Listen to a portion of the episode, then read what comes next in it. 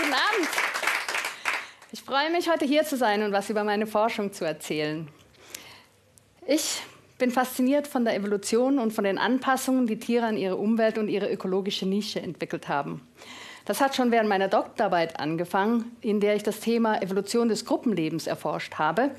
Aber dabei hat sich schon bald herausgestellt, dass das Gruppenleben wie alle Aspekte im Leben der Tiere eigentlich eng mit ihrer Umwelt zusammenhängt.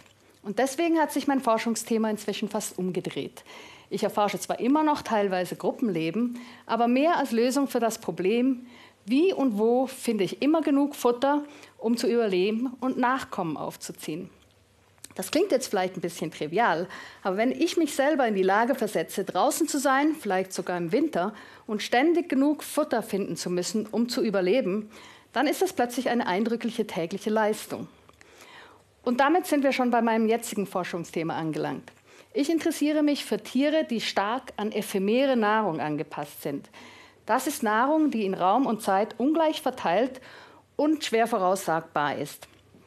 Das können zum Beispiel Veränderungen über den Tag sein, wie Insektenschwärme, die nur circa eine Stunde nach Sonnenuntergang so geklumpt vorkommen, dass es sich für eine Fledermaus lohnt, ähm, darin zu jagen, ohne mehr Energie in den Flug zu investieren, als sie durch die Nahrung wieder aufnimmt.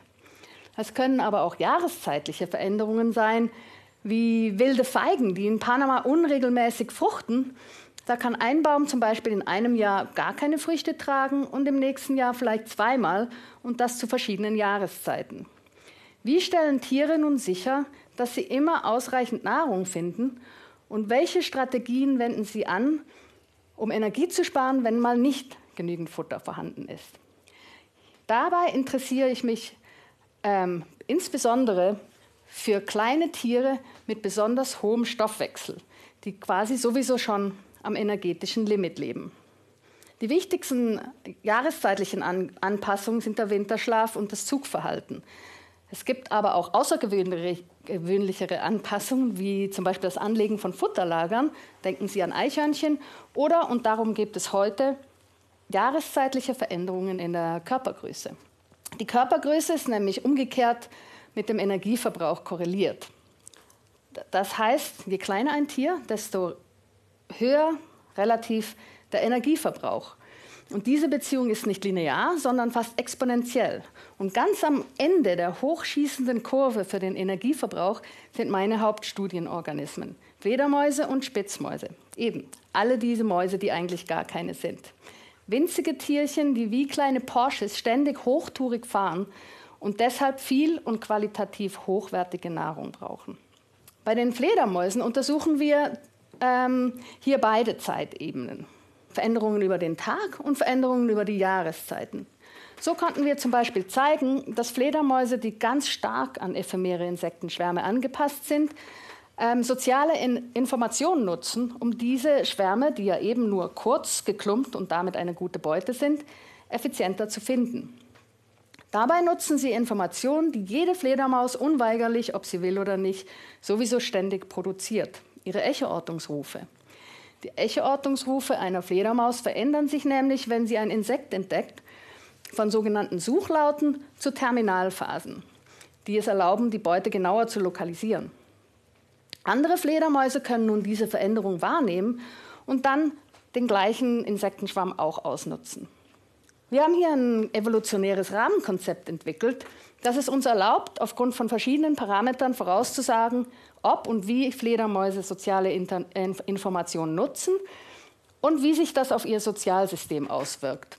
So leben zum Beispiel die Fledermäuse, die ausschließlich von Insektenschwärmen abhängig sind, in stabileren Gruppen, fliegen abends gemeinsam aus und bleiben in Hördistanz voneinander, um diese Insektenschwärme effizienter zu finden und dadurch einen voraussagbareren Jagderfolg zu haben. Andere, die flexibler sind, jagen alleine, aber wenn Sie zufällig Terminalphasen hören, dann nutzen Sie diese Information trotzdem auch. Bei den jahreszeitlichen Veränderungen untersuchen wir das Zugverhalten, welches bei Fledermäusen extrem selten und deshalb sehr spannend, aber auch sehr schlecht erforscht ist, schlicht aus technologischen Gründen. Alle Fledertiere sind momentan noch viel zu klein, um sie wirklich über lange Strecken zu tracken. weil wir nur 5% des Körpergewichts dazu packen können. Wir machen momentan aber trotzdem große Fortschritte mit anderen miniaturisierten Sendern. So haben wir zum Beispiel vor ein paar Wochen große Abendsegler am Bodensee mit einem neuen, ganz neuen Sendertyp ausgestattet. Und die ersten Tiere haben bereits die Tschechische Republik durchflogen und sind in Polen angekommen. Das ist eine Studie, die wir seit 15 Jahren aufbauen. Und es ist unbeschreiblich spannend für mich, diese Fledermausweibchen auf ihrer Reise in die insektenreichen Sommerjagdgründe zu begleiten. Nun sind Fledermäuse ja nicht meine einzigen Forschungsorganismen, wie Sie bereits gehört haben.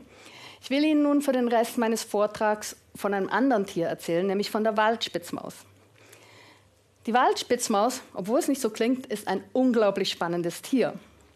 Sie schwankt im Gewicht zwischen ca. 6 und 12 Gramm. Ich erkläre auch gleich, warum das so stark variiert. Ist das ganze Jahr aktiv und hält also keinen Winterschlaf. Und da sie auch nicht ziehen kann, muss sie andere Lösungen finden, um das ganze Jahr über ausreichend Futter zu finden. Wie macht sie das? Wie schon vorhin angedeutet, schrumpft sie und verringert so ihren Energiebedarf. Spitzmäuse werden circa im Juni, Juli geboren, erreichen dann nach kurzer Zeit ihre Selbstständigkeit und mit im August ein erstes Größenmaximum, werden dann auf den Herbst wieder kleiner und sind im Februar, März am kleinsten und dann fangen sie wieder an zu wachsen. Diese Größenveränderung schließt jetzt aber nicht nur das Körpergewicht ein, sondern auch das Hirn und den Schädel und alle anderen wichtigen Organe und Gewebe. Und der Schädel verändert dabei seine Form sogar so stark und seine Größe, dass die, der Winterphänotyp der Waldspitzmaus kurz sogar als eigene Art beschrieben war. Und im Gehirn sind die Veränderungen bei unserer Population am Bodensee von Sommer zu Winter minus 70, 17 Prozent und dann plus 9 Prozent bis zum Folgefrühjahr. Also eine enorme Veränderung. Und jedes Organ und Gewebe und auch jedes Zentrum innerhalb vom Gehirn hat hier aber sein eigenes Muster. Manche schrumpfen und wachsen wieder, manche schrumpfen nur und andere bleiben sogar gleich. Und das Ergebnis ist ein komplett unterschiedliches Tier zu den drei Hauptstadien Sommerjungtier, Winter-Subadulttier und Frühjahrs-Adulttier. Und durch diese Reduktion im Winter der Körpermasse oder Körpergröße, in, insbesondere auch von energetisch teuren Organen wie dem Gehirn, verringert die Spitzmaus im Winter ihren Futterbedarf.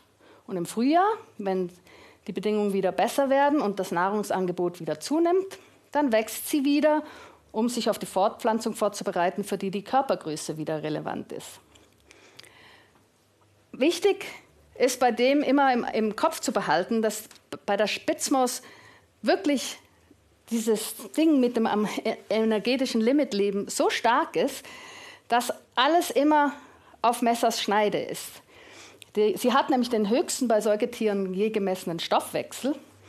Und tatsächlich konnten wir zeigen, dass das T50, das ist die Zeit, die es braucht, um 50 Prozent des Körperfetts komplett zu verstoffwechseln, im Sommer circa viereinhalb Stunden braucht und im Winter gerade mal nur zweieinhalb Stunden. Es ist also wirklich nützlich, wenn man durch Schrumpfen dann seine Körpermasse und dadurch seinen Futterbedarf verringern kann.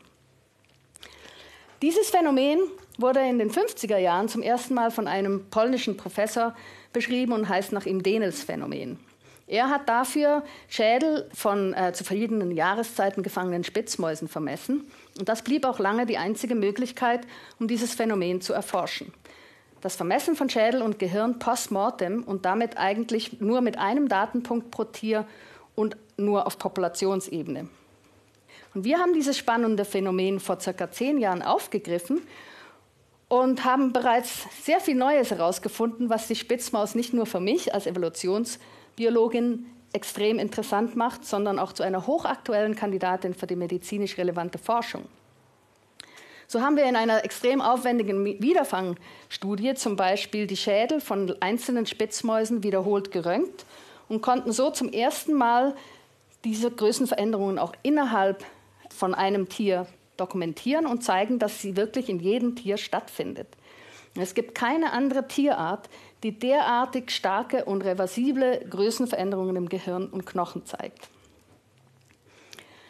Für die genauere Erforschung des Gehirns arbeiten wir jetzt seit zwei Jahren mit der Unimedizin Freiburg zusammen, um einzelne Spitzmäuse wiederholt im MRT zu messen.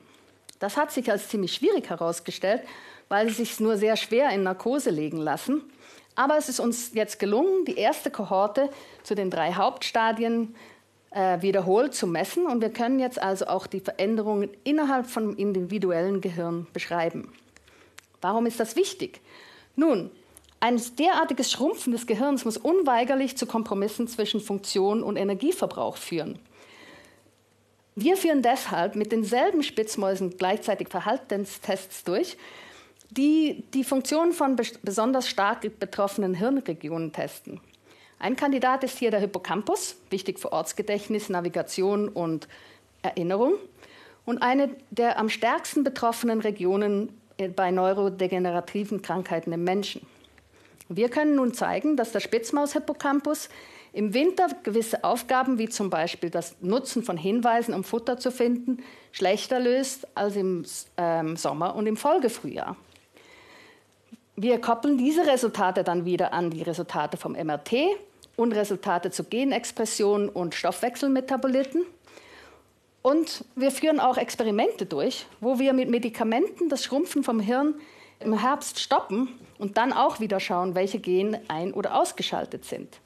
Eine Hypothese ist hier, dass äh, bei Menschen, die von neurodegenerativen Krankheiten wie Parkinson oder Alzheimer betroffen sind, ein Fehler passiert, der dazu führt, dass anstatt Zucker Lipide verstoffwechselt werden und das Hirn sich anfängt selber zu verdauen.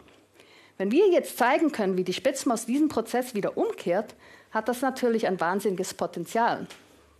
Nun, trotz zehn Jahren intensiver Arbeit stehen wir eigentlich immer noch am Anfang. Das liegt daran, dass die Spitzmäuse, die sind sehr stressempfindlich und wirklich nicht die einfachsten Studienobjekte. Und jeder Durchlauf dauert immer ein ganzes Jahr. Ich glaube aber trotzdem, dass in den nächsten Jahren noch viel über unsere Spitzmäuse zu hören sein wird. Und es bleibt jeden Tag spannend.